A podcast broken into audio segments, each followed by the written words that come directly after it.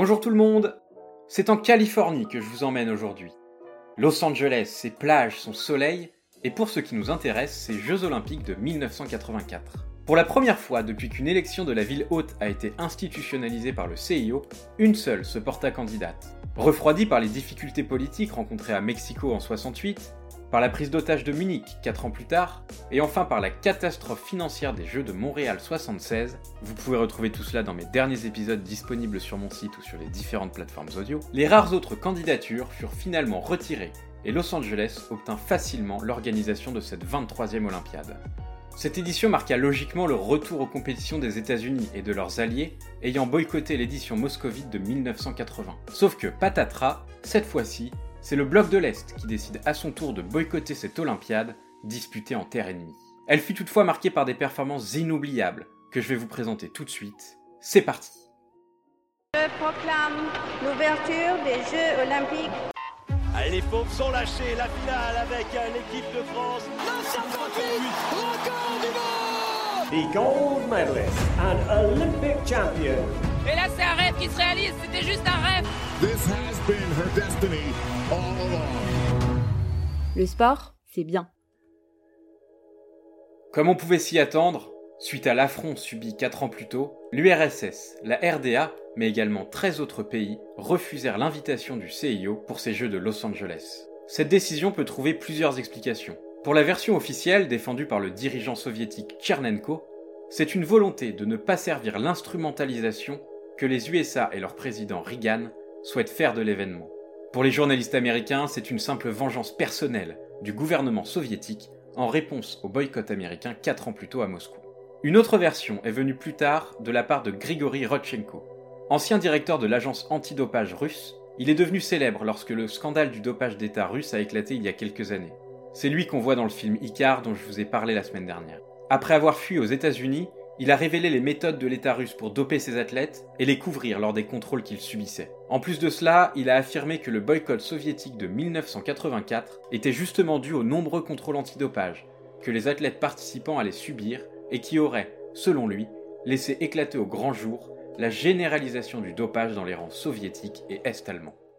Que ce soit pour l'une ou l'autre raison, on peut d'ailleurs légitimement penser que c'était un peu détroit, c'est une édition amputée de deux des nations dominantes qui démarra le 28 juillet au stade olympique de Los Angeles devant 92 000 spectateurs ébahis par une cérémonie d'ouverture digne des plus grandes productions d'Hollywood.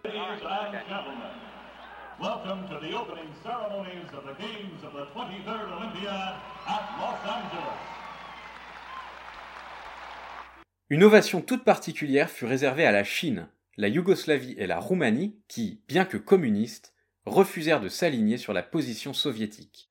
Comme je vous l'ai dit en intro, de nombreuses villes craignaient l'impact économique de l'organisation des Jeux. Los Angeles inaugura un tout nouveau système de financement qui fit basculer les JO dans une nouvelle ère, celle du sponsoring.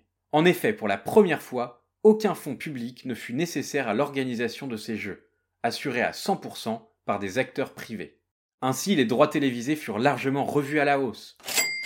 Le nombre de sponsors explosa et très peu de nouvelles infrastructures furent construites, puisque seuls le vélodrome et la piscine olympique sortirent de terre, tous deux financés à 100% par une marque complètement en accord avec les valeurs du sport, McDonald's.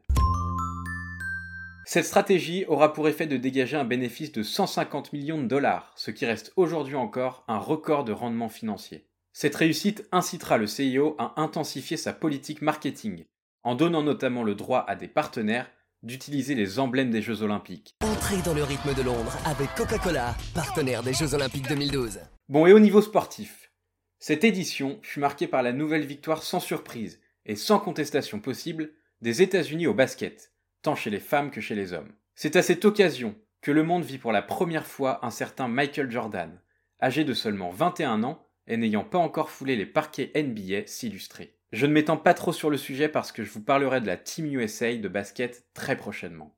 Une autre star américaine a marqué ses jeux de son empreinte, le sprinter Carl Lewis. Here comes Lewis on the outside. Carl Lewis wins the gold. Carl Lewis, pour moi, il fait partie de ces noms que j'ai toujours entendus, dont j'ai pu voir quelques images mais que je n'ai jamais connus. Un peu comme un McEnroe en tennis, un Maradona en foot, ou, puisqu'on en parlait, un Michael Jordan en basket, j'ai raté de peu leur carrière.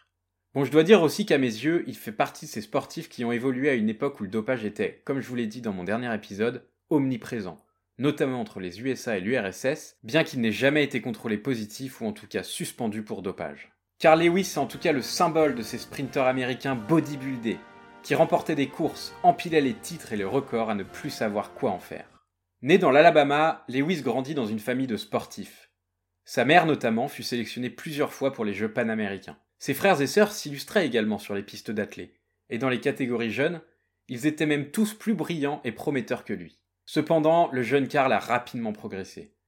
À son arrivée au lycée, il s'est spécialisé dans le saut en longueur et s'imposa très vite comme une référence dans son pays et, du coup, dans le monde, tant les États-Unis dominaient alors cette discipline. Petit à petit, il s'est aussi découvert un talent immense de sprinter. Sur 100 et 200 mètres, il n'a rapidement que très peu de rivaux. À seulement 18 ans, il parvint à se qualifier dans l'équipe américaine pour les Jeux de Moscou sur le saut en longueur et le 4 x 100 mètres, mais ne pourra y participer du fait du boycott décidé par son pays. En 1983, un an avant l'ouverture des Jeux de Los Angeles, Carl Lewis illumine les mondiaux d'athlétisme d'Helsinki. Engagé sur le 100 mètres, le saut en longueur et le 4 x 100 mètres, il s'impose sur ces trois compétitions, établissant en finale un record du monde avec ses copains du relais. Sa première participation au jeu dans un stade totalement acquis à sa cause est plus attendue que jamais. À dire vrai, beaucoup d'observateurs le comparent à Jesse Owens, quadruple champion olympique à Berlin, que Karl a eu la chance de rencontrer dans sa jeunesse. Et ça tombe bien, il s'aligna sur les quatre mêmes disciplines que l'idole de son père, bien décidé à égaler son record établi en 1936. La première épreuve au menu ressemble plus à un plat de résistance qu'à une mise en bouche, puisque c'est le 100 mètres, l'épreuve reine des Jeux, qui est la première au programme. Lewis ne va faire qu'une bouchée des sept autres finalistes en s'imposant avec deux dixièmes d'avance sur son dauphin, un monde à ce niveau de la compétition. Il en sera de même sur les trois autres épreuves, puisqu'il survolera le 200 mètres et le saut en longueur, avant de battre une nouvelle fois le record du monde du 4 x 100 mètres avec ses coéquipiers américains.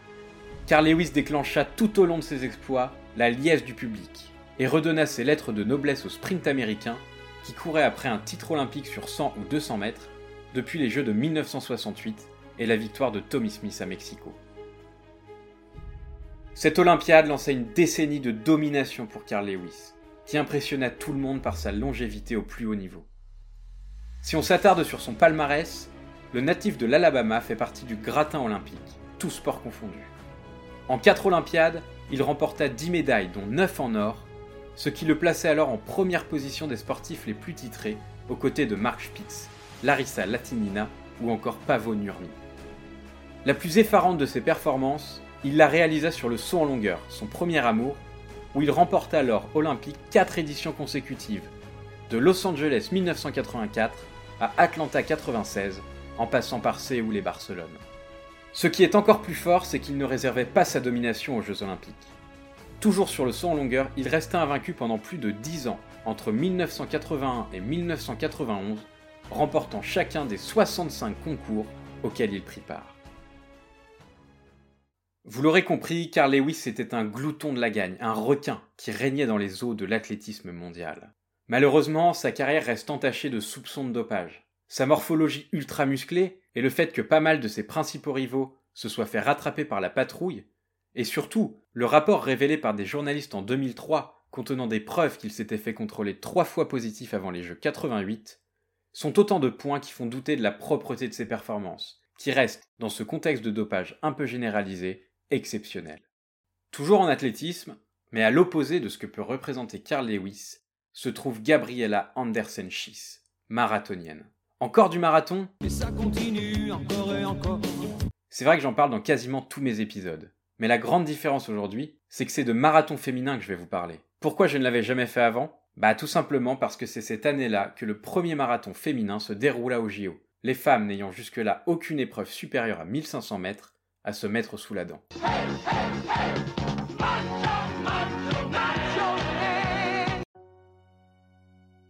Gabriela Andersen-Schiss, c'est une Suissesse, coureuse de fond depuis sa tendre enfance, et qui était alors âgée de 39 ans. Après une carrière très longue, l'arrivée du marathon au JO est pour elle une sorte d'apothéose, lui donnant l'occasion de s'exprimer sur sa distance, sur la plus belle scène sportive du monde. Comme toutes les participantes, elle est honorée de s'aligner sur la ligne de départ et n'a à ce moment-là que très peu de chances de gagner, ou même de monter sur le podium. D'autant que la météo est loin d'être clémente. Les 32 degrés mesurés en plein cœur de l'été californien risquent, elle le sait, de la faire souffrir. Dès les premiers hectomètres, la chaleur et l'humidité rendent la course terrible pour Gabriella et pour la plupart des participantes. C'est même un véritable combat qu'elles vont mener tout au long de la course pour résister à cette chaleur, avec pour premier objectif de terminer, afin de montrer aux yeux du monde la légitimité des femmes à courir sur cette distance, quelles que soient les conditions. Preuve de cette détermination qui habite alors toutes les marathoniennes, seulement 6 d'entre elles sur 50 au départ abandonneront la course, soit 12%.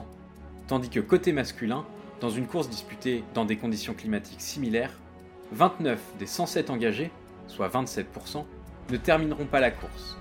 Un joli pied de nez au macho.